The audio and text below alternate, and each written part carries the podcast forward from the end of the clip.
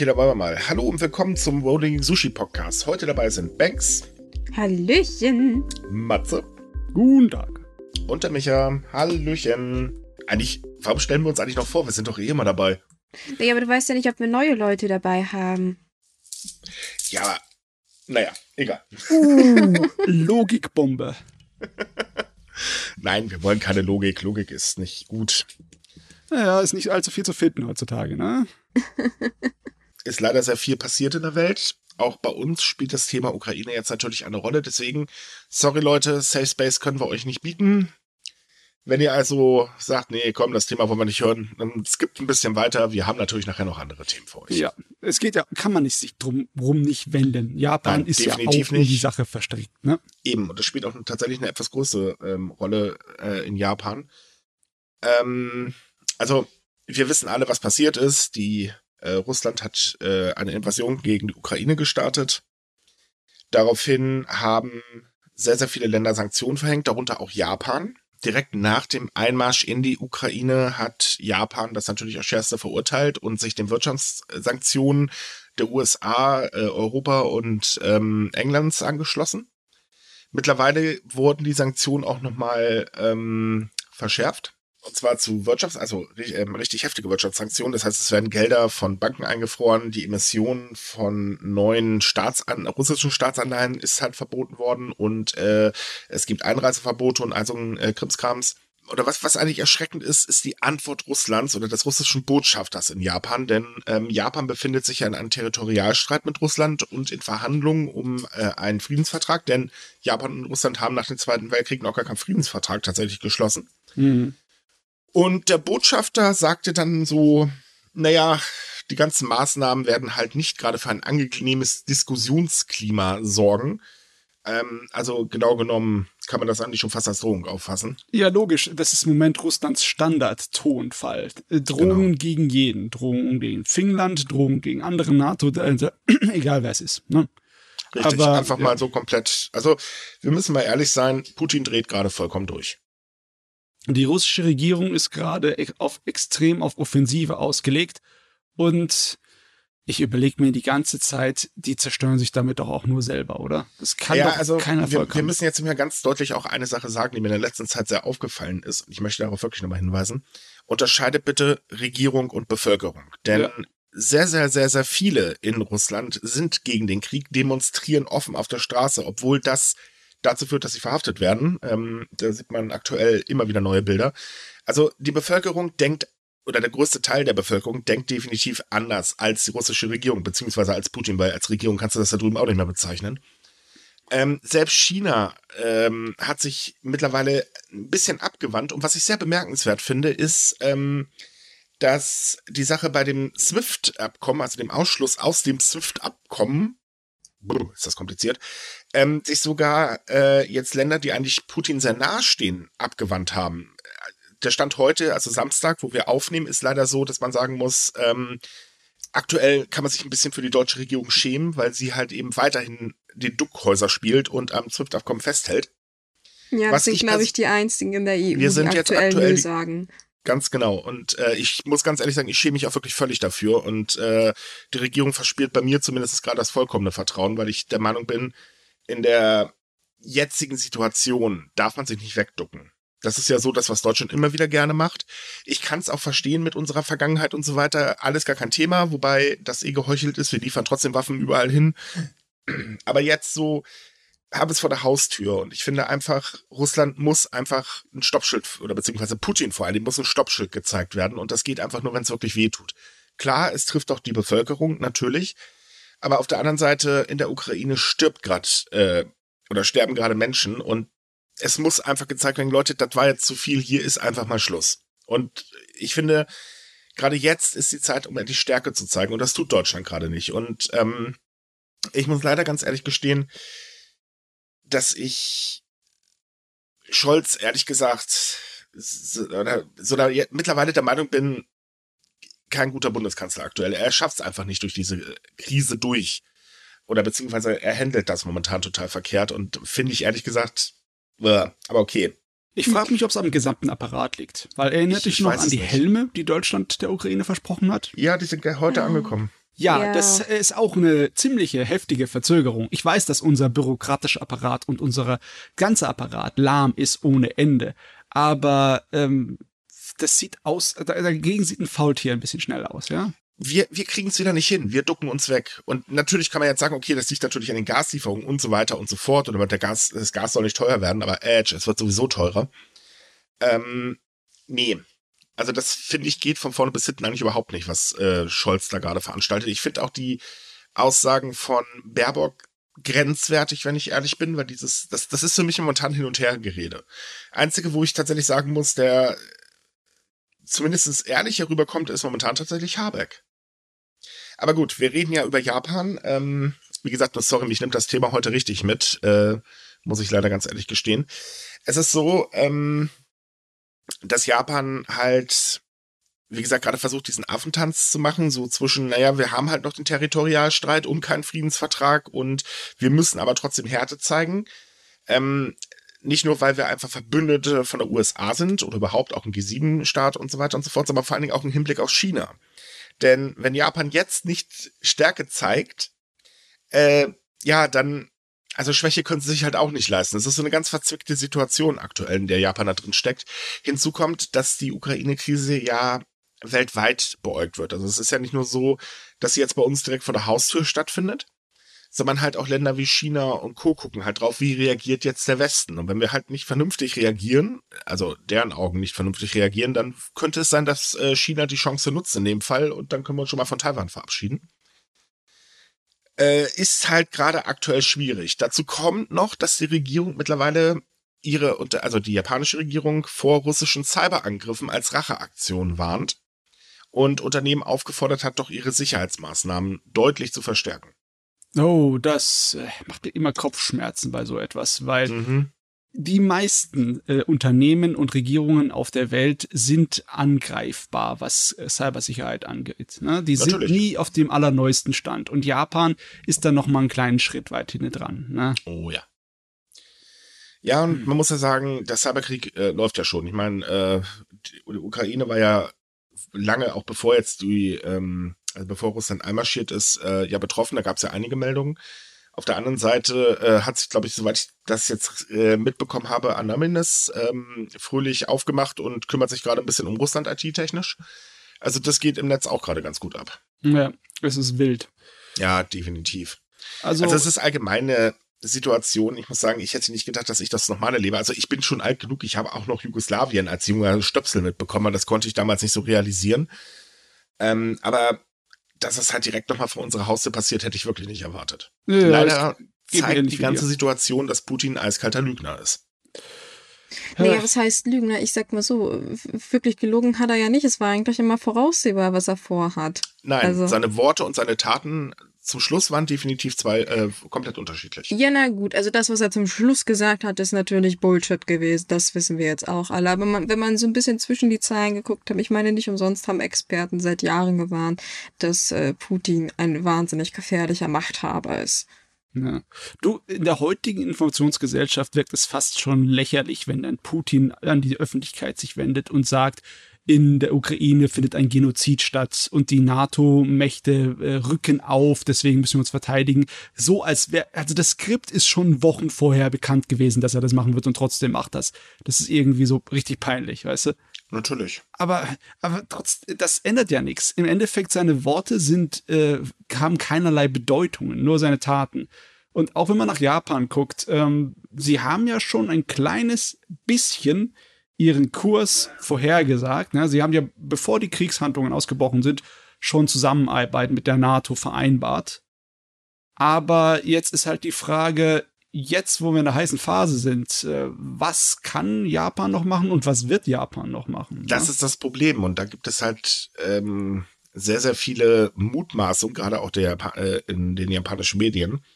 Denn als die Krim damals annektiert wurde, hat Japan zwar auch Sanktionen ergriffen, allerdings äh, waren die deutlich schwächer als die zum Beispiel der EU, weil man halt eben diesen Territorialstreit hat. Und ähm, das ist halt auch so, äh, also ich bin gespannt, wie Japan noch reagieren wird. Hoffen können wir alle eigentlich nur, dass das nicht noch weiter ausartet, das Ganze. Definitiv. Weil, naja, ich glaube, das ist von allen bisher die größte Sorge, dass Putin denkt, naja, wenn das mit der Ukraine klappt, dann fangen wir mit den nächsten Ländern an, ne?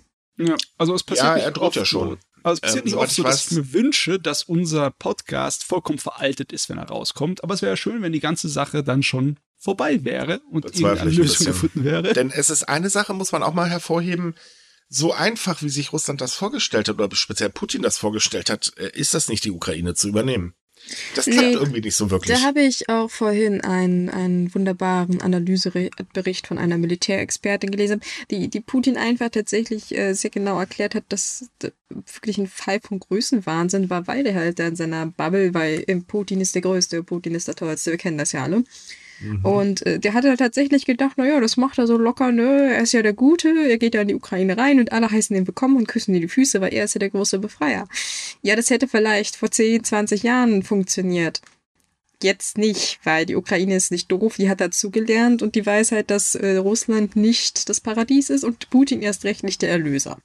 Ja, aber hinzu kommt noch eine Sache, die ich besonders lustig finde, wenn ich ehrlich bin. Ähm, Putin hat schon immer Social Media dafür genutzt, um äh, Stimmung aufzuheizen. Schon wirklich schon immer. Und dann kommt da einfach so ein ukrainischer Präsident her und twittert ganz fröhlich und äh, zeigt Putin eigentlich, wo es, äh, wie das wirklich funktioniert. Und das ist also auch so eine Sache, wo man sich so denkt, ja. So viel zum Thema Größenwahnsinn. Wer hätte das erwarten können? Ein ehemaliger Entertainer hat Ahnung, wie er Öffentlichkeitsarbeit macht. Hm, Aber ich total, erinnere ne? mich noch, wie alle drüber gelacht haben, als die Schlagzeile hieß, Stand-up-Comedian wird Ukraines neuer Präsident. Und wie alle auch gelacht haben, als Klitschko Bürgermeister geworden ist. Mhm. Ich, ich meine, aber das ist vielleicht gerade der Grund, wieso man über solche Leute nicht lachen kann, weil sie sind ja das Volk. Man sagt ja, äh, Politiker sind meistens irgendwelche abgehobenen Snobs, die BWL studiert haben. Äh, und das sind aber Leute, die sind direkt aus dem Volk und die wissen, was, was sie richtig machen müssen, damit die Leute ihnen folgen und was, genau, also sie sitzen ja im Prinzip direkt da drin und das Im ist wahrsten wahrscheinlich Sinne der des Grund, Wortes ja. übrigens. Also man muss Ja. wirklich sagen, von dem Kerl Hut ab. Ich kann leider seinen Namen nicht aussprechen, das würde ich das tun. Aber da mal wirklich Hut ab. Er steht da und äh, ist wirklich, also näher am Volk kann man aktuell, glaube ich, gar nicht sein. Hinzu kommt auch eine Aussage, über die ich auch ein bisschen schmunzeln musste. Ähm, auf die Nachfrage der USA, ob sie ihn ähm, evakuieren sollen, sagte er, äh, wir brauchen Munition und Waffen und keine Mitfahrgelegenheit. Und das fand ich halt auch so, Hut ab, wirklich schneit der Kerl. Na, der hat's verstanden.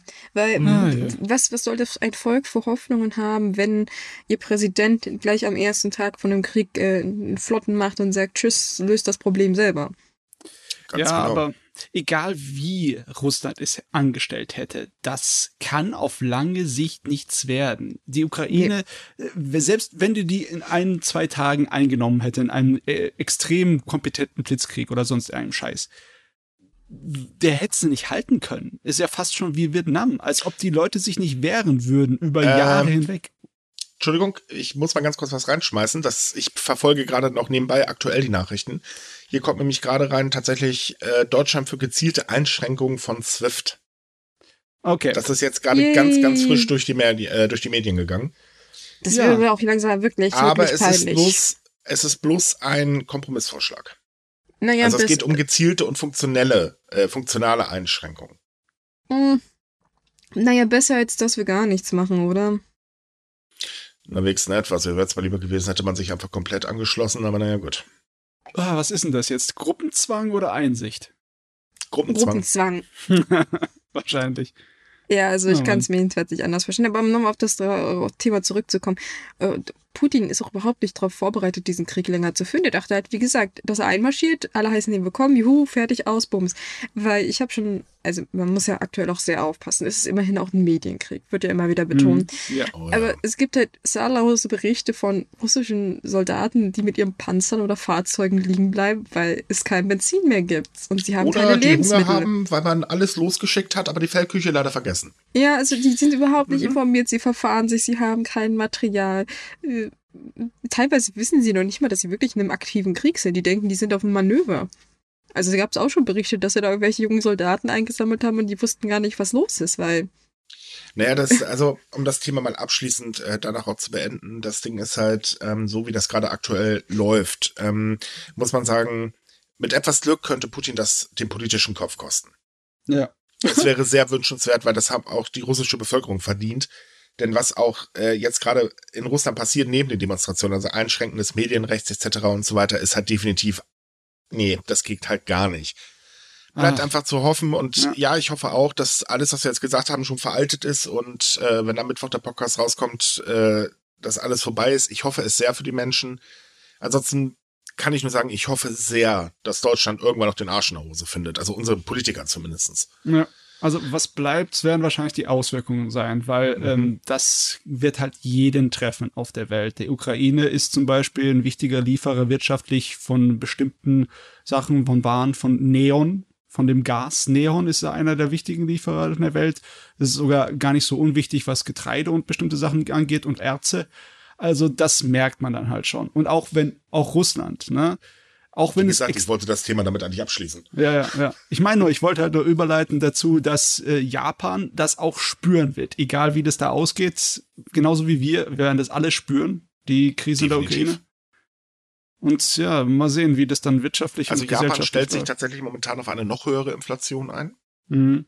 Ähm, und die wird auch garantiert kommen. Äh, Problem allgemein ist halt, es wird ja jetzt, wie gesagt, alles teurer. Ich meine, hey, ich habe heute wieder eine Strompreiserhöhung bekommen. Yay! Ähm, und äh, Japan, da steigen jetzt ja die Preise. Ab 1. April steigen ja zum Beispiel auch die Energiekosten deutlich an, muss man dazu sagen. Und ähm, ja, das werden die Menschen definitiv auch zu spüren bekommen da muss man sagen, das wird eigentlich die ganze Welt komplett zu schwimmen bekommen. Wir hier definitiv ja auch. Ja. Ähm, das sind halt nun mal die Folgen, weil das kommt gerade alles in einer Zeit, wo es wirtschaftlich sowieso gerade sehr, sehr schwierig ist, wenn wir mal ehrlich sind. Also jetzt nicht nur weltwirtschaftsgesehen, sondern wirtschaftlich auch bei den Menschen verdammt schwierig. Weil sind wir mal ehrlich, wir alle leiden gerade unter den Preisanstiegen. Ähm, und äh, in Japan ist es halt so, Japan versucht ja die Wirtschaft irgendwie wieder in Gang zu kriegen. Aber hat halt mehrere Probleme. Und wenn jetzt dann halt eben noch diese Inflation noch weiter ansteigt, dann wird es natürlich noch schwieriger. Denn ähm, es ist ja so, dass am 6. März eigentlich der gesamte quasi Ausnahmezustand in Japan fallen soll, weil jetzt sind ja noch äh, 31 Präfekturen unter quasi Ausnahmezustand. Das Problem ist bloß, ähm, die Pandemie zieht sich nicht so stark zurück, wie man eigentlich gehofft hatte, denn ähm, äh, ja, jetzt wird es ein bisschen komplizierter. Hm. ähm, ja, sorry, ich habe das Thema Corona einfach durch, aber es ist halt so, dass ähm, die äh, Be Bettenbelegungsrate für der Betten, die für Corona-Patienten bereitgestellt sind, äh, immer weiter ansteigt. In vielen Präfekturen, in einigen wird es besser, aber in den meisten Präfekturen ist es entweder gleich geblieben oder es wird schlimmer. Dazu kommt, dass Japan immer mehr Tote zählt, äh, tatsächlich.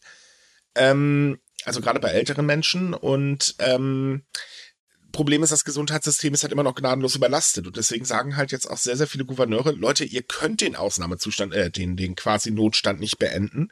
Äh, das wird nicht gut gehen, wenn jetzt auf einmal wieder Open the All äh, oder All In gegangen wird. Ähm, denn das Problem ist, in Japan macht sich halt die Omikron-Subvariante, jetzt geht's los, äh, B.2 Omikron oder irgendwie so. Ähm, auch gerade ziemlich bemerkbar. Die ist ansteckender, führt aber oder ist, glaube ich, krankheitstechnisch vom Krankheitsbild her noch ein bisschen einfacher äh, als Omikron selbst. Aber ältere Menschen und Menschen mit Vorerkrankungen sind halt ordentlich, also davon deutlich äh, betroffen. Wenn man sich schneller ansteckt, ist das natürlich nicht so toll. Mhm.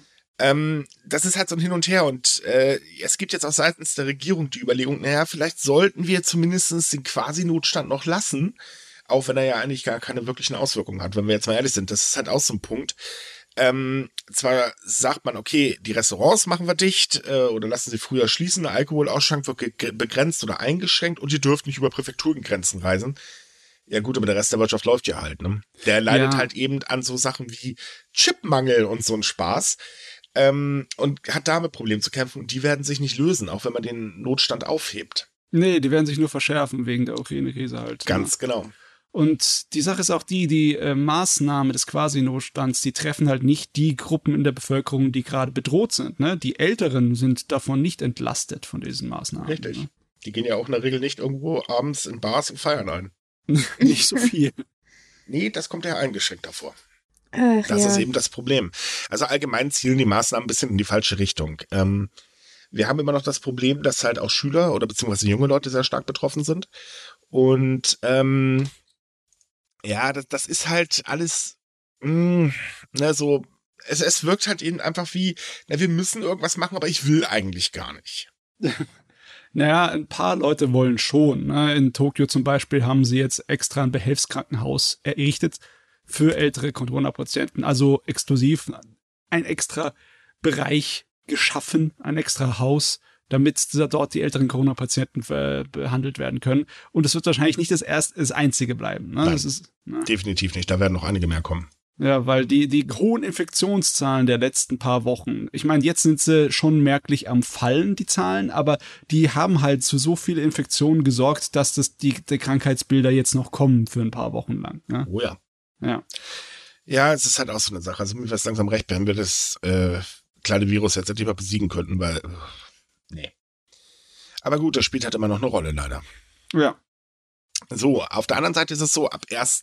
März darf man wieder nach Japan einreisen. Nein, keine Touristen, aber zumindest Studenten und Geschäftsleute. Ist ja schon mal etwas und wird auch wirklich Zeit. Ähm, jetzt ist es so, dass Japan die offiziellen Einreiseregeln, die neuen, erklärt hat. Und ähm, ja, da sind besonders die Quarantäneregeln. Also das, das ist ein... Ähm, das greifen wir jetzt auch mal ein bisschen auf, um das mal Ganze zu erklären. Ein bisschen ausführlicher findet ihr das übrigens bei uns auf der Webseite. Mhm. Also, wenn man anreisen möchte, muss derjenige, also entweder eine Firma, wenn man als Geschäftsreisender unterwegs ist, oder die Uni, wenn man als Student einreisen möchte, ähm, das Ganze erstmal anmelden. Und zwar beim sogenannten ERFS-System. Ähm, ja. So, ähm, dann ist es so, dann wird der Sponsor benachrichtigt. Der äh, sagt dann, hey, hallo, du kannst dann. Und dann darf man los zur Botschaft oder zum Konsulat und kann ein Visum beantragen. Aber das heißt nicht, dass man sofort einreisen darf, denn das Problem besteht halt eben, man, es dürfen insgesamt 5000 Menschen pro Tag einreisen. Ist jetzt nicht wirklich viel, denn es warten gerade wahnsinnig viele auf die Einreise. Ja. Ähm, so, dann geht es, äh, ist es so, wenn man einreist, dann gibt es halt die Quarantänebestimmung, auf die gehen wir gleich ein. Aber man muss halt auch seinen Aufenthaltsort dann bekannt geben und seinen Gesundheitszustand regelmäßig melden. Dazu kommt, dass 37 Länder als Omikron-Hotspot ausgewiesen worden sind und anhand dieser Einstufung ähm, gelten halt andere Quarantäne-Vorschriften. Äh, und jetzt geht's los. Ah, ich habe sechs Stunden gebraucht, um die auseinanderzutütteln. Also, wenn ein Reisender aus einem der 37 Länder äh, kommt, äh, die Liste findet ihr, wie gesagt, bei äh, uns auf der Webseite, dann muss er eine dreitägige Quarantäne in einer ausgewiesenen Einrichtung absolvieren und am dritten Tag einen negativen Test verweisen. Dann kann er die Quarantäne verlassen. Hm. Ist der Test nicht negativ, logisch bleibt er drin. Wenn ein Reisender aus einem der 37 Länder kommt und eine Auffrischungsimpfung erhalten hat, äh, dann darf er eine dreitägige Quarantäne zu Hause oder an einen Ort seiner Wahl absolvieren und muss am dritten Tag einen negativen Test vorlegen, um da rauszukommen. Wenn er keinen Test macht, muss er sieben Tage in Quarantäne bleiben. Oder wenn der Test negativ ist. Ja. So, wenn ein Reisender nicht aus den 37 Ländern nach Japan einreist und keine Auffrischungsimpfung erhalten hat, muss er eine dreitägige Quarantäne zu Hause oder an Ort seiner Wahl und dann halt eben am dritten Tag einen Test vorlegen und wenn er ihn nicht macht, sieben Tage in Quarantäne kommt jetzt wiederum ein Reisender aus nicht aus den 37 Ländern und hat eine Auffrischungsimpfung erhalten, dann ist er von der Quarantäne befreit. Und die verkürzte Quarantänezeit gilt für alle, die Impfstoff von BioNTech, Moderna, AstraZeneca oder Johnson Johnson erhalten haben. Ich würde gerade sagen, also, hol doch mal Luft, eine, Micha. Eine, eine wichtige Sache noch. Moment, Moment, Moment. Außerdem, ab März dürfen die Personen, die aus dem Ausland nach Japan einreisen, auch während der Quarantänezeit innerhalb von 24 Stunden nach ihrer Ankunft die öffentlichen Verkehrsmittel benutzen. Mit Ausnahme von Personen, die in einer ausgewiesenen Einrichtung unter Quarantäne gestellt werden.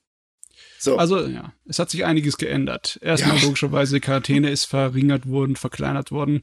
Ähm, dass du öffentliche Verkehrsmittel benutzen darfst, ist eingewiesen worden, weil klar, das war ein riesen Hackmack, dass Leute nur von äh, auf beauftragten Taxifahrern dann äh, in äh, spezielle Hotels gebracht werden konnten. Das hat organisatorisch gar nicht funktioniert davor. Ne?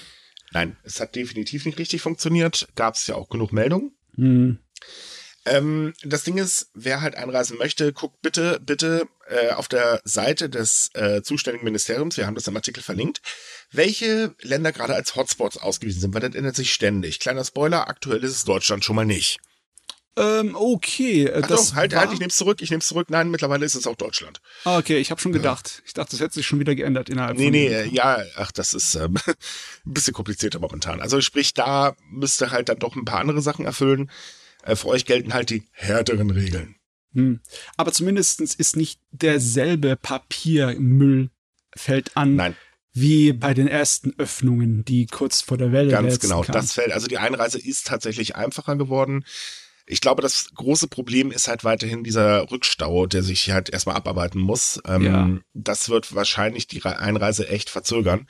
Aber auf der anderen Seite ist es zumindest ein Lichtblick, dass man überhaupt mal wieder rein kann. Ja, aber 5000 Leute pro Tag aus der ganzen Welt, das ist für so ein äh, großes, modernes Industrieland wie Japan immer noch ziemlich wenig, ne? Ja, Hm. dementsprechend fordert auch äh, die größte japanische Wirtschaftslobby, dass ähm, die Einreisebeschränkungen weiter gelockert werden und mehr Menschen einreisen dürfen, denn für die Wirtschaft reicht das definitiv nicht aus. Dann haben, äh, kommen wir noch zu dem Punkt, dass der oberste Gesundheitsberater der japanischen Regierung, das ist Shigeru Omi, eine Diskussion anstoßen möchte, dass die Quarantänezeit allgemein verkürzt wird in Japan, weil aktuell ist es äh, so, man muss halt, es sei denn, man arbeitet halt in einem besonderen Beruf, ähm, für eine etwas längere Zeit in allgemeinen Quarantäne. Und er sagte halt, naja, das Infektionsrisiko mh, ne, und die Inkubationszeit, das ist halt alles nicht so hoch, äh, so dauert nicht so lang, also können wir doch die Quarantänezeit verkürzen. Ja, da sind sie jetzt gerade aktuell. Hm, Hm. Ja, anscheinend ist er nicht, also ist nicht jeder seiner Meinung, ne? Nee, tatsächlich Nee. nicht. Da gibt's auch ganz harte Kritik gegen. Ähm, und zwar ähm, in der Richtung, dass man halt sagt, naja, wenn wir jetzt aber anfangen, wirklich alles Mögliche zu lockern, äh, das wird nicht gut gehen. Und ähm, viele Leute waren halt ähm, vor zu viel Optimismus. Denn man muss mal ganz ehrlich sein, die Regierung ist gerade wahnsinnig optimistisch. Das geht schon wieder so in Richtung, na, wir haben's ja bald besiegt und dann ist wieder alles gut. Das kennen wir, das hatten wir vor Omikron übrigens auch. Und wo sind wir jetzt? Äh, ja, Ja, das Mhm. ist nicht gut gelaufen. so wirklich. Japan kann sich auch nicht im Moment leisten, so sich äh, einfach mit hoch erhobener Nase daherzulaufen. Es äh, lief nicht wirklich so super mit ihren Maßnahmen der Bekämpfung der Pandemie. Da, ihr Impfziel haben sie ja auch nicht erreicht. Ne? Das ist der nächste Punkt. Ähm, das ist eigentlich sogar der lächerlichste Punkt. Ich meine, man hat eine Impfkampagne hinter sich, die lief schon chaotisch ab, die zweite hat man trotzdem nicht hinbekommen, weil, oh, mein Gott, wird etwa auch Gesundheitspersonal krank oder fallen sie aus, weil sie sich um kranke Angehörige kümmern müssen? Hm, hätte man ja mal vielleicht eventuell von ausgehen können. Ähm, um das Impfziel bis Ende Februar, also fast 30 Prozent der Bevölkerung zu boostern, müsste man die Zahl der Impfungen auf zwei Millionen pro Tag verdoppeln. Boah, Äh, aktuell kommt Japan übrigens so gerade mal auf eine Million. ja, eine Million Impfungen pro Tag ist noch ist in Das Ordnung. ist schon Das positiv gerechnet übrigens, also aufgerundet, ne? okay, das ist positiv gerechnet. Aber Ja. trotzdem, es, es sieht immer noch gut aus im Vergleich zu dem, was wir anstellen. Ey. Richtig. Also es gibt halt äh, vor allen Dingen ähm, eine Sache, äh, die weiterhin schwer wiegt, ist eben, die Präfekturen haben einfach Probleme, diese dritte Impfung durchzuführen. Zum einen ist das Problem da, man hat nicht genug Personal. Wie gesagt, keiner hat's geahnt. Aber die andere Sache finde ich ehrlich gesagt ein bisschen seltsamer, weil da hätte man sich wirklich darauf vorbereiten können. Es fehlt an Räumen. Immer noch. Ja. Okay, das, äh, das, das ist tatsächlich das Skurrilste, weil ich sag mal, dann nimmt man sich irgendwie eine Turnhalle oder eine Stadthalle, dann zimmert Mhm. sich. Das äh, kann ich nicht ganz nachvollziehen. Nö, ich ehrlich gesagt auch nicht, weil man hatte schon, also klar, die Regierung hat äh, die Boosterimpfung hier und da mal begonnen, ein bisschen vorzuziehen. Aber man hatte ja eigentlich schon, weil irgendwo wurden ja die anderen Impfungen auch durchgeführt. Hm. Äh, trotz allem gewinnt die Impfkampagne momentan ein bisschen an Fahrt, denn Unternehmen und Universitäten haben dann begonnen, Impfungen durchzuführen, was ich jetzt wieder äh, wirklich sagen muss, Hut ab, gut, dass sie es machen. Ähm, äh, aktuell ist es so, dass äh, Stand letzten Montag 15,3 Prozent der Bevölkerung eine Auffrischungsimpfung erhalten haben. Das ist halt immer noch ziemlich wenig. Ja. Das Also man, ist man sagen wir mal so, man ist weit davon entfernt, 37,5 Millionen Menschen äh, innerhalb äh, des Februars zu impfen. Ja, funkt nicht, der geht nicht. Mhm. Da muss man erstmal den März abwarten. Aber ja, klar, wenn das sich nach den ganzen Versprechungen trotzdem nicht eingehalten werden kann, dann sind die Leute wahrscheinlich nicht so begeistert davon. Ne? Yep. Und dementsprechend wird der Frust in der Bevölkerung auch größer. Verständlich. Denn Ja. es kommt ja noch eine Sache hinzu. Die äh, aktuellen Impfungen lassen ja langsam nach. Das haben ja Studien bewiesen. Also sprich, der Impfschutz nach zwei Impfungen ist ja irgendwann einfach sehr schwach. Das ist ja gerade für ältere Infektionen ganz, ganz blöde Idee. Und äh, das findet man momentan halt gar nicht gut. So, und deswegen hat äh, der Premierminister jetzt gesagt, naja, okay, Ähm, wir werden das schon hinkriegen und wir werden jetzt bis Ende des Monats 61 Millionen Impfgutscheine verschicken. Sehr toll, dass man Impfgutscheine verschickt, aber das hilft ja trotzdem nicht bei der Impfung. Ich würde sagen, was, was soll das bringen? Das ist Ja. doch im Prinzip nur so eine Aufforderung zu, hey, yo, du kannst dich impfen lassen, aber wenn es keine Impfungen gibt, das funktioniert doch nicht. Da hast du einen schönen Gutschein, Ja. der dir für die Zukunft gewidmet Man will halt zuerst ältere Menschen impfen. Hm. Ist eine gute Idee, da ist man übrigens schon seit äh, Dezember dabei. Das Problem ist aber, dass laut des Gesundheitsministeriums, ähm, die haben eine Umfrage bei den landesweit mehr als 51.000 Pflegeeinrichtungen durchgeführt und davon gehen nur 47 Prozent aus, dass alle Mitarbeiter und Bewohner bis Ende Februar geimpft sind. Ja, Nicht ganz so toll. Also- Nee. selbst da, wo die, äh, ja, die Brandherde sind, wo die gefährlichen Orte sind, da äh, schaffen sie es nicht. Ne? Richtig. Dazu kommt noch ein weiteres Problem. Es fehlt nämlich immer noch an Antigen- und PRC-Tests. Ähm, ja, immer noch nicht nachbestellt oder? Ja, doch, aber es hat nicht so gut funktioniert, wie man sich das mal wieder gehofft hat. Man, das ist halt dieser Optimismus, weißt du? Man sagt halt, ey Leute, produziert mal ein bisschen mehr, legt mal acht Schichten ein, dann kriegen wir das schon hin. Äh, Man könnte aber auch mal nachrechnen, aber der Taschenrechner hat wahrscheinlich geklemmt, ich habe keine Ahnung. nee, die gibt es doch nicht, weil wir haben noch einen Chipmangel. Ach, einen alten Casio hat jeder irgendwo rumliegen. Wenn nicht, Ja. haben die Japaner noch diese alten Rechenschieber. Das war China. Ähm, ich weiß, was du meinst. Nein.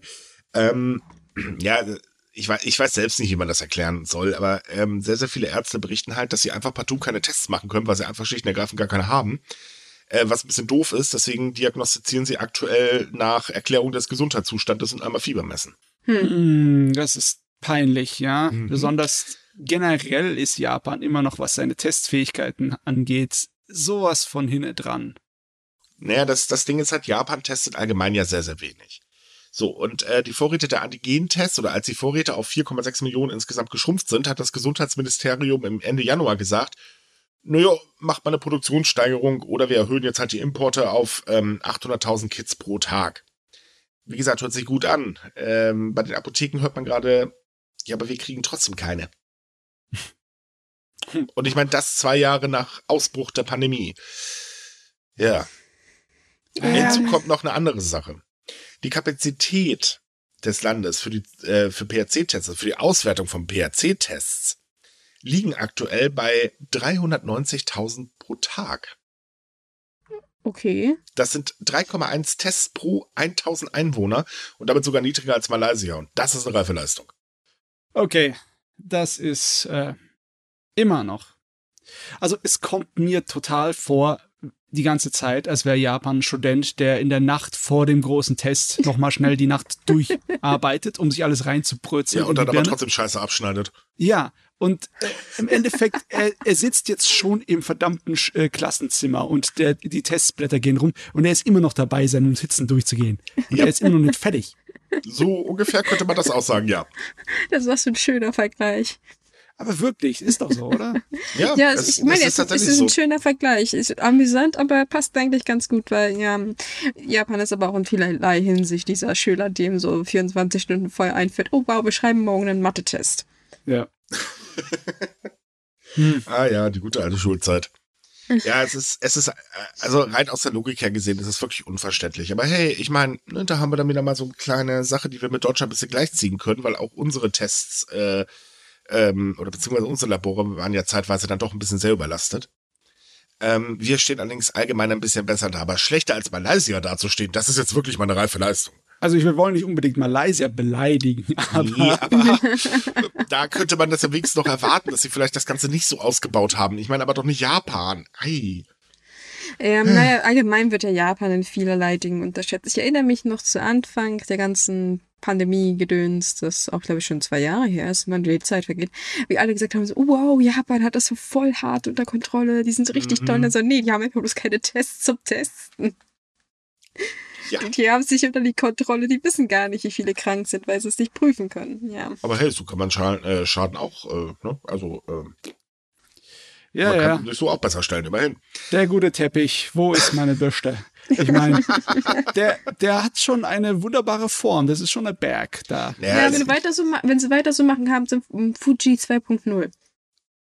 äh, Mal sehen, was als erstes ausbricht. Entweder reißt der Teppich oder der Fuji. Naja, eins von beiden.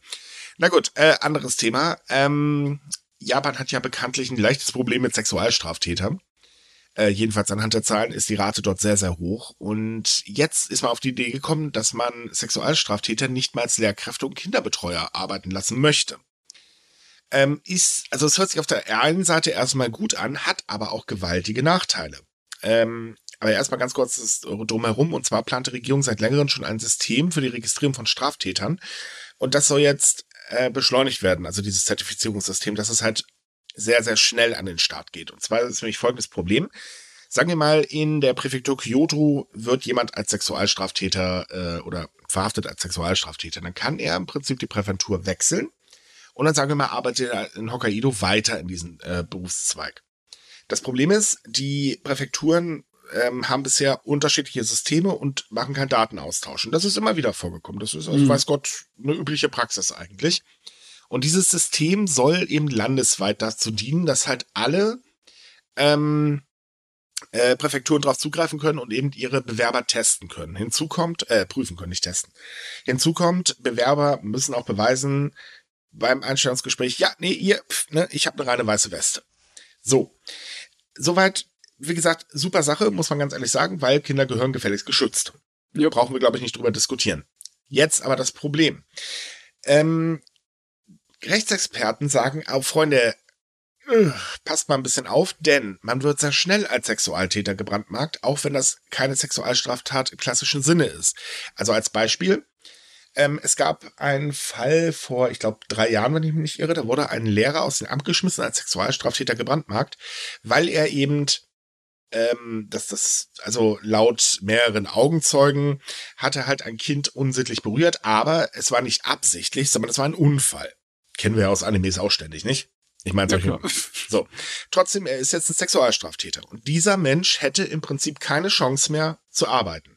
Und das finden Rechtsexperten wahnsinnig gefährlich, weil einfach die Definition, ähm, was ein Sexualstraftäter ist, in Japan so extrem weit ist. Und das müsste halt erst gestrafft werden, damit halt eine ganz klare Definition feststeht. Ja, schwammig formulierte Gesetze sind echt ein Bahn. Das haben wir auch bei uns ein Problem damit. Japan hat es aber noch mehr. Richtig. Bei denen ist es generell schwammig. Das ist der Standard. Das ist nicht gut. Mhm. Das erinnert mich immer an auch die Sache mit den ähm, Grabschanentzügen und so. Ich meine, die sind halt sehr voll. Und es kann halt mal passieren, dass man aus Versehen jemanden an den Hintern langt. Ich meine, ist mir auch schon mal in einem Bus passiert, der voll war. Und in Japan ist es aber gleich so, dass du da halt dafür tatsächlich sofort in den Knast kommen kannst, weil wie willst du beweisen, dass es ein Versehen war? Und die ja. Leute, die können sich davon auch nicht mehr erholen. Selbst wenn nach Jahren festgestellt wird, oh wow, es war tatsächlich nur ein Versehen, die, die kriegen nie wieder einen Job deswegen. Weil ja, die sind halt gebrandmarkt, ja. Eben, da sind die Riegel groß in Japan. Also es ist halt so, natürlich ist es wichtig, die Kinder zu schützen. Und das jetzige System ist wirklich Ax. Ähm, aber vielleicht sollte man tatsächlich erstmal eine Definition auch noch oder gleichzeitig eine Definition festlegen, um eben dafür zu sorgen, ähm, dass nicht einfach Menschen, die im Prinzip gar nichts verbrochen haben. Und wenn es halt wirklich feststeht, ich meine, es gibt ja Fälle, da kann man das mit Zeugen etc. bla alles belegen. Ähm, da sollte man dann vielleicht doch mal ja, aufpassen, dass man denen ihr Leben nicht komplett zerstört. Und das ist halt eben so ein Problem. Ja, logischerweise ist es auch ein Datenproblem, ne? Weil du die Datenbank äh, national hast, ne? Und da, ihr auf irgendeine Art und Weise Daten durchsickern, die nicht durchsickern sollten, kann ja auch die Opfer dann in irgendeiner Art und Weise davon Schaden bekommen. Ja, gut, aber das kann, kann jetzt auch passieren. Die Präfekturen ja, kann jetzt auch passieren, aber ja. Ach Gott, ja. Ja, es ist leider sehr, sehr schwierig. Aber wenigstens ist es gut, dass Japan in der Hinsicht äh, zumindest ein paar Schritte in irgendeine Richtung macht. Wir haben ja schon ein paar Mal drüber berichtet, ne? Und dass da einfach noch eine Lücke war in dem, Sistetz, in dem Gesetzsystem.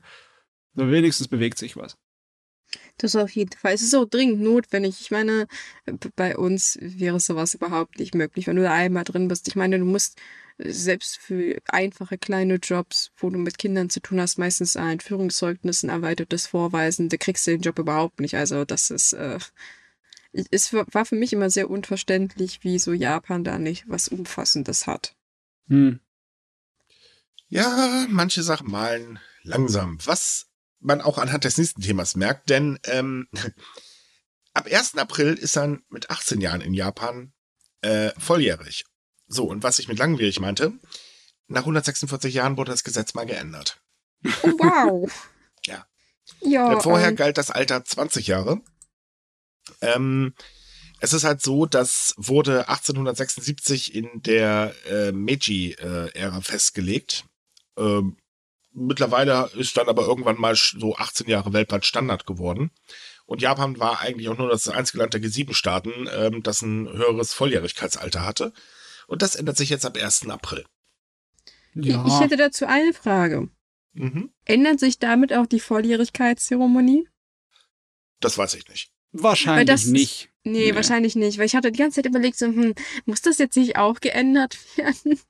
Nee, das ist eher so eine gesetzliche Angelegenheit, ne? Dass Ah. du zivilrechtmäßig halt ab 18 dann als Erwachsener giltst und nicht als besonderer Jugendlicher. Oder Ja, so, du ne? kannst natürlich, also auch die soziale Teilhabe ist eine andere. Also sprich, ähm, du kannst natürlich mehr Aktivitäten machen, die du vorher nicht machen durftest, außer Alkohol trinken. Ja, das war das ja klar. bleibt weiterhin tabu.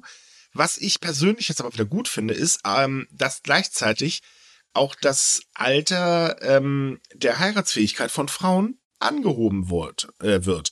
Denn da gilt aktuell 16 und das wird jetzt auf 18 Jahre angehoben. Und genauso wie das bei Männern halt auch der Fall ist. Ja. Ach so, ich wollte gerade fragen, ob es jetzt bei Männern niedriger ist. Aber gut, wenn's, wenn das das gleiche Alter ist, dann sage ich gar nichts. Dann ist alles Nö, gut. bei Männern war das schon immer 18. Hm, ja, dann muss Gerechtigkeit muss sein, ne?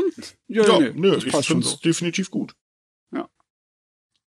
Hm, ja, damit wird Land, äh, damit wird Japan auch so zu einem Land, wo du erwachsen sein kannst, aber kein Bier trinken darfst. Ähnlich Und wie nicht rauchen. Amerika. Und ich Ich rauche. meine, ja, und rauchen. Ist nicht unbedingt das Schrecklichst- Schrecklichste, aber ja, ist auch interessant. naja, ich meine, man muss es nicht übertreiben, ne? Nee, nee, muss nicht sein. Außerdem hat zum Vorteil, wenn man dann trinken geht, äh, hat, haben die anderen immer noch einen Fahrer. Man muss sogar praktisch das denken. stimmt allerdings. ne? die, die Sache ist einfach die, dieses späte Alter für äh, Alkohol und äh, Rauchen, das hat auch in Japan, genauso wie in Amerika, öfters mal für Probleme gesorgt, dass die Leute halt dann, wenn es soweit ist, völlig über die Kante schlagen. Ne? Das ist aber Und dann- überall so. Das hast du hier in Deutschland auch. Ja, na gut, Ja. aber ich glaube, das ist auch so ein bisschen, ich meine, das erste Mal zu- saufen, äh, freuen sich ja vor allem junge Männer draus, müssen wir ja nicht Mhm. sagen. Aber ich habe Mhm. tatsächlich äh, einen guten Freund, dass der Vater Polizist ist, der hat gesagt, weißt du was, du kannst dich so zulaufen lassen zu deinem Geburtstag.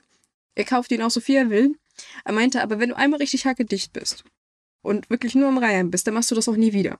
Und da hat er auch recht gehabt, weil das hat er wirklich nie wieder gemacht. Vielleicht ist das auch so ein, bisschen Abschreckungsmodell. So, ja, dann macht's halt, aber Ja, dann gut, wisst ihr wenigstens, dass es nicht- beschissen ist. Aber du kannst ja nicht bei der Erwachsenenzeremonie in Japan sagen, so, äh, jetzt werden die Nein, Männer alle komplett abgefüllt und dann kotzen sie um die Wette. Das macht keine Klärgrube mit. Hm, also ich meine, kulturell gibt es schon schrägere Bräuche. Ne? Ja, also, nein, wir wollen jetzt auch nicht über schrägere Bräuche reden. Nein, nein, nein. Ähm, Lassen wir das mal lieber. okay, okay. Jetzt Och, noch Mann, ein... jetzt, hab, war ich, jetzt war ich schon gespannt, was Matze gleich ausgräbt. Ja, aber wir loben gerade Japan zu viel, wird mal wieder Zeit, eins auf den Deckel zu geben. Denn, ja, es gibt nämlich eine Sache, und da muss ich ganz ehrlich sagen, da bin ich auch echt sauer geworden. Denn Japan hat eine Kritik aus dem IWF-Bericht oder aus einem IWF-Bericht streichen lassen und dabei ging es um Kritik an die Finanzierung von Kohleprojekten. Denn Japan hat zwar hoch und heilig versprochen, ja, ja, wir machen keine Finanzierung von Kohleprojekten mehr, keine staatlichen, alles gut. Ja, das war ein Verspre äh, eigentlich war es ein Versprecher, wenn man es genau nimmt, denn es ging weiter. Und das sollte im IWF-Bericht auch tatsächlich kritisiert werden. Und das wurde auch in dem ähm, ersten Entwurf tatsächlich kritisiert. Aber dann kam das Ministerium für Wirtschaft, Handel und Industrie. Das sagte nämlich, gib das raus. Das darf da nicht drin sein. So. Und dann wurde es gestrichen. Der Grund dafür ist, dass für ähm, das Ministerium ähm, das tatsächlich ganz, ganz wichtiger Wirtschaftszweig ist. Also der wird im Ministerium auch als sehr wichtig eingestuft. Hm. Ist, glaube ich, in der heutigen Zeit nicht mehr so angebracht. Meine Güte, das war doch auch Teil vom Wahlkampf, oder? Mhm. Oh Mann, ey, das, das ist jetzt einfach wieder, wieder der verdammte Teppich. Der platzt doch. Ja. Ähm, ja, vor allem ist es eigentlich so traurig, weil gerade Japan sich ja in den letzten Monaten so aufgespielt hat und gesagt hat, oh, ja, guckt mal, wir machen das jetzt schon schon, ne? Und hier, schaut mal. Und jetzt zu sagen, ja, streich das mal raus, das gefällt uns nicht, äh, ist typisch japanisch, aber trotzdem traurig.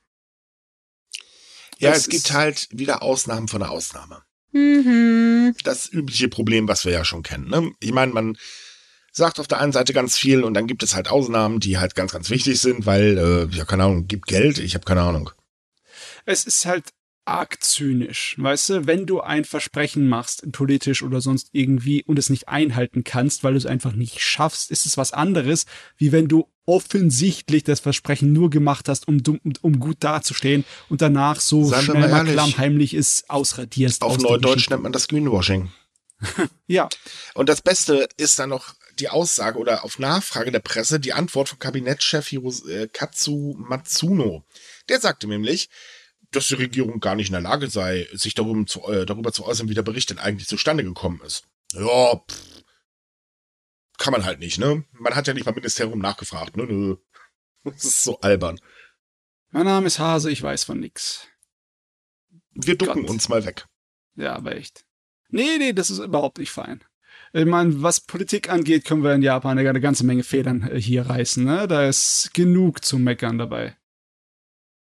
Oh, da gibt's so viele Baustellen, da willst du gar nicht hingucken. Nee, Aber definitiv nicht. Ich find's immer schön, dass wenn wir von irgendwelchen Bewegungen reden in diesen Baustellen, dass es dann meistens nicht von der zentralen Regierung kommt, sondern von irgendwo aus einer Präfektur. Ne? Hm. Wie zum Beispiel wieder von Tokio. Logischerweise, Tokio ist auch wieder dabei, ne?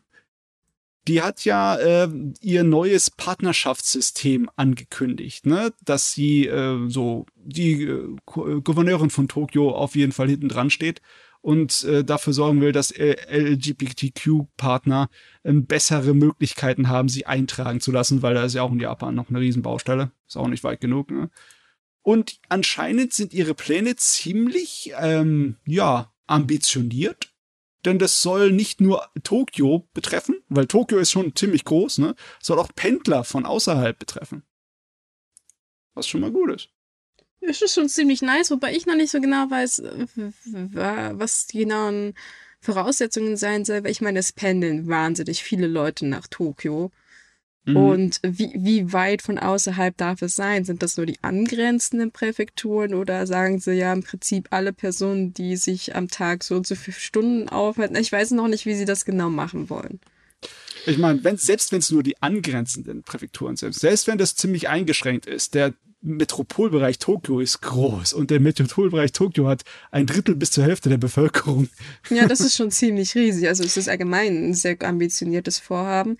Und man will das ja auch durchsetzen. Also man hat, es gab ja einige Diskussionen ja schon in der Regierung und man hat mal auf den Tisch gehauen und gesagt, mm -mm, nicht mit uns, wir machen das jetzt. Was ich sehr interessant finde, weil normalerweise, naja, ist man ja immer sehr diskussionsfreudig in Japan. Naja, ja. hinzu kommt halt auch, was man eben noch macht, und das finde ich persönlich sehr gut, dass äh, die Beantragung dieses Partnerschaftszertifikats online erfolgen soll, damit man eben die Privatsphäre schützt und nicht zum Outing äh, in den Behörden gezwungen wird. Das ist halt auch ein Schritt, wo man tatsächlich sagen könnte, wow, hat da mal jemand nachgedacht? Ja, das, das hört sich richtig gut an, ne? Ja, wobei, da gibt's auch zum Beispiel, gab es auf anderer Seite wieder Kritik, die ich gelesen habe, weil viele haben dann gesagt, so ja, äh, wenn es nur online funktioniert, hat es aber auch wieder so ein bisschen das, sollen die Leute sich da verstecken? Ist das denn peinlich, dass die dann in die Man Behörden kann ja beides kommen? anbieten. Ja, ja. zurzeit soll es ja wohl nur online sein, aber ich sag halt, die Kritik war dann so, ja, wollt ihr die verstecken? Kann ich auch verstehen, vor allem wenn man halt Japans Geschichte mit den ganzen Systemen kennt. Ähm. Ja, aber ja, das ist gut. Aber was, was ich persönlich noch am besten finde, dass es ein Zertifikat wird, sein werden soll, das auch Kinder erfasst. Also nicht, dass wir jetzt die Kinder verheiraten, um Gottes Willen. Es geht darum, ähm, dass Paare, die sich praktisch eintragen lassen, auch ein Kind eintragen lassen können, was praktisch ihr eigenes Kind ist, also ihr, ihr ähm, biologisches also Kind. Also bei einer normalen Familie halt, ne? Genau, und dann werden die als, äh, wird das Kind als Kind dieser Partnerschaft anerkannt und dann ist das halt wirklich eine kleine Familie. Und das ist tatsächlich extrem selten bisher, dass diese Zertifikate auch Kinder erfassen und praktisch sagen, es sind weiter. ganze Familien. Mhm. Mhm. Aber es geht noch ein Stück weiter. Und zwar können sich Paare damit dann auch für soziale Wohnprojekte bewerben. Und das halte ich für genauso wichtig, weil, ähm, naja, sagen wir mal so rum, ähm, Tokio ist bekanntlich teuer und die Menschen verdienen nicht unbedingt gerade die Welt. Und so schützt man halt eben auch vor sozialen Abstieg. Ja, na gut, das haben tatsächlich relativ viele Zertifikate, weil halt, man muss ja dazu sagen, die Dinge haben keine Rechtsgrundlage. Also das ist eigentlich nur ein Stück Papier, was dir sagt, ja, ihr seid jetzt ein Paar, aber rechtlich gesehen steht euch immer noch nicht zu. Man versucht halt, das so als Motivation anzusehen, das Unternehmen und halt Firmen und Banken, was da halt noch so alles durch die Gegend schwirrt, halt sagt, okay, ihr seid jetzt im Prinzip Ehepaare. Und äh, dieses Wohnungssystem gibt es aber halt auch in anderen Präfekturen, dass man gesagt hat, ihr seid werdet so weit anerkannt, dass ihr auch zum Beispiel für Sozialhilfe anerkannt wird. Also ja, allerdings, dass ja, Tokio so weit geht, ist trotzdem, also zumindest wird es bedacht und das halte ich halt für wichtig. Mhm. Denn das hätte mhm. man noch äh, auslassen können. Das ist ja auch sehr häufig passiert und wurde auch schon sehr, sehr häufig kritisiert. Ähm, es wäre trotzdem schön, wenn Japan das Ganze endlich mal gesetzlich verankern würde.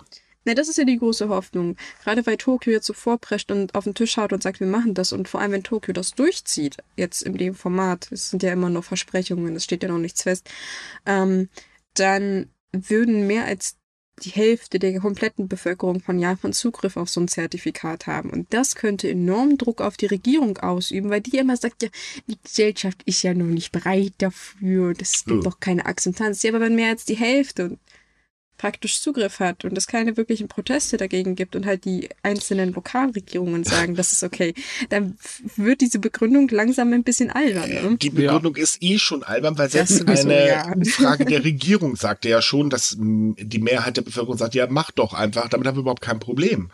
Also, nee. Nee. Ja, natürlich ist es auch so albern, aber jetzt, wie gesagt, es wird halt nur noch absurder und äh, irgendwann muss halt die Regierung einsehen und sagen, ja, okay, ihr habt ja recht. Man kann also, sich halt nur noch ja. ausreden und sagen, öh, die Bürokratie ist halt so kompliziert, wir haben jetzt Besseres zu tun, aber selbst das wird sich dann irgendwann auflösen.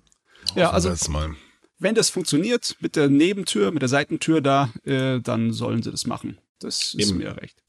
So, kommen wir zu unserem letzten Thema, bevor wir zur Monatsvorschau kommen, wenn ich mich nicht irre, haben wir die ja heute? Yes, haben ah, wir. wusste ich doch, siehst du, ich habe vorhin vergessen zu fragen. Wir haben ja noch die Reisesubvention Go to Travel. Ähm, da sitzt Japan momentan auf 720 Milliarden Yen, die für den Inlandstourismus ausgegeben werden sollen. Das Problem ist allerdings, das lässt die Pandemie gerade nicht zu. Und somit wird das Geld ungenutzt in Japans Staatskasse zurückfließen, wenn das nicht bis Ende März, also Ende des aktuellen Haushaltsjahres, ausgegeben wird. Denn es gibt da so ein paar kleine Gesetze, die halt sagen, naja, eine Subvention bzw. eine Bereitstellung bis dato nicht verbraucht, muss es wieder zurückfließen ist gerade ein bisschen problematisch und äh, das führte auch dazu, dass es schon ähm, Verhandlungen zwischen dem Ministerium für Land, Infrastruktur, Verkehr und Tourismus mit dem Finanzministerium gab, ob man die 720 Milliarden Yen, was übrigens umgerechnet ungefähr 5,6 Milliarden Euro sind, äh, nicht einfach im Rahmen einer Sondermaßnahme noch einmal in das Geschäftsjahr 2022 übertragen werden, äh, überträgt. Das Finanzministerium antwortete, das ist jetzt nicht O-Ton, aber so kann ich mir das vorstellen. Mm, nö. Gott, das ist traurig. Die brauchen das doch. Die wollen doch ihre Wirtschaft wieder ankurbeln. Wollen sie das jetzt alles wegen halt eine Verfahrensangelegenheit fallen lassen? Naja, das Problem ist, im neuen Haushaltsjahr das Ganze nochmal aufzulegen, könnte ein bisschen schwierig werden. Dementsprechend ja. hat das Ministerium äh, für Landinfrastruktur, Verkehr und Tourismus jetzt auch den Betreiber des Go-to-Travel-Programms von der Regierung auf die Präfekturverwaltung ähm, für äh, ein Teil von 560 Milliarden Yen ähm, äh, ähm, ja, halt übertragen. Ähm, es ist also ganz, ganz komisches Hin und Her da gerade, dass man halt zumindest noch einen Teil von dem Ganzen rettet. Mhm. Oh Mann, die Bürokratie bricht ihnen das Rückgrat. Mhm. Das ist also, man kann sagen, das ist eigentlich so ein typisches Bürokratiemonster. Das kann man gerade so richtig schön live erleben. Ja, wo wir gerade beim Thema Alban waren, ne? Ja, ja, aber echt. So, dann würde ich sagen, kommen wir mal zur Monatsvorschau. Oh Gott, ich hoffe, ich habe nicht so viel alberne Sachen hier. Äh, ich habe diesmal ein bisschen mehr im Angebot. Anfangen können wir im März beim Sonntag, dem 6. März in Kabel 1 Doku. Da kommt in der Reihe Mythen, Orten und Legenden das Grab der Zärtlichkeit. Das geht um eine alte Geschichte, wo zwei Samurai sich an einem Ort bekämpft haben. Und das äh, wird mit diesem Josh Gates gemacht, der mehrere Sendungen dieser Sorte macht. Die meisten äh, kümmern sich allerdings nur teilweise um Japan oder nur eine kleine Kurzgeschichte ist in Japan. Und das ist eine komplette Sendung über eine japanische, äh, ja, alte Geschichte. Darauf folgt am Freitag, dem 11. März im ZDF-Infokanal Der ewige Gau, 10 Jahre Fukushima. Eine neue Dokumentation über das Fukushima-Thema. Und äh, dann äh, kommen wir gleich schon in die, äh, das letzte Drittel des Monats. Am 21. März läuft dann auf Dreisat Wildes Japan in drei Teilen. Da geht es äh, geografisch um die ganzen großen Inseln, über die Honshu-Insel und äh, die Kyushu und äh, ja, und Shikoku. Das wird am 22. gleich am nächsten Tag nochmal wiederholt. Am 26. März haben wir dann im ZDF-Infokanal Liebe und Sex in Japan, Flucht vor der Einsamkeit wo ja da, das ganze Tohuwabohu mit dem Daten in Japan untersucht wird, weil ist teilweise sehr wild. Ne? Da gibt es einige Leute, die heiraten dann alleine, schlicht und einfach, damit sie eine Heiratszeremonie haben, damit sie es einmal im Leben gemacht haben, auch wenn sie nicht vorhaben, einen Partner zu finden. Oder natürlich das bekannte so Speed Dating oder äh, ja arrangierte Hochzeiten, also alles äh, interessante Sachen, dann am 28. März haben wir auf Arte Der perfekte Freund. Das ist ein Spielfilm, der die äh, moderne Beziehung zu virtuellen Frauen untersucht. Also im Endeffekt, es geht darum, um ein Mädchen in einem Computerspiel, das viele Leute in ihren Band bringt. Das ist eine ganze schräge Geschichte. Das wird auch online weiter verfügbar sein bis äh, zum 3. Juni. Und als letztes haben wir noch ein Artet, eine Art Sendung am äh, 29. März und zwar mit Kompass und Köpfchen auf hoher See. Das ist eine Sendung, wo jemand mit einem Katamaran eine große Reise macht im asiatischen Bereich und im Moment ist er in Japan und da geht's um äh, das Ort äh, Kamikatsu an der See. Und das Hauptthema der Sendung ist Low-Tech. Das heißt, wie kann man mit so wenig Sachen, die man vor Ort einfach hat, am meisten machen? Und äh, hier in dem Fall geht es dann um Müllsammlung. Das wird auch äh, online verfügbar sein bis 28. Mai. Hm, schöne Auswahl, würde ich sagen. Ja, diesmal haben wir definitiv bessere äh, Sachen im Fernsehen als die letzten paar, zwei Monate. So, auf Netflix haben wir natürlich hauptsächlich wieder Anime aber auch etwas ungewöhnlichere Sachen sind dabei. Am 10. März fängt äh, an Kotaro Lives Alone auf Netflix zu laufen. Das ist eine kleine Comedy-Serie über einen jungen Grundschüler, der alleine lebt. Und das muss man nicht so ernst nehmen. Das ist einfach nur so eine, eine Wohlfühl-Familienserie, wie man einige der Sorten schon kennt. Ab 15. März kommt da einiges was komisches. Das heißt Adam by Eve, Alive in Animation, was so eine Mischung aus Realfilm und Musikvideo und Animationen wird. Ich habe keine Ahnung, ob das was in die Richtung von Michael Jacksons Moonwalker wird, aber die Beschreibung hat sich zumindest ähnlich angehört.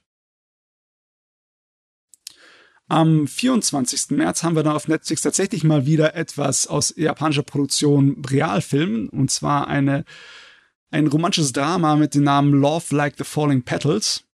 Also so so so viele Realfilmserien oder Filme haben wir auf Netflix nicht aus Japan. Das ist mal schön, immer wieder eins zu haben.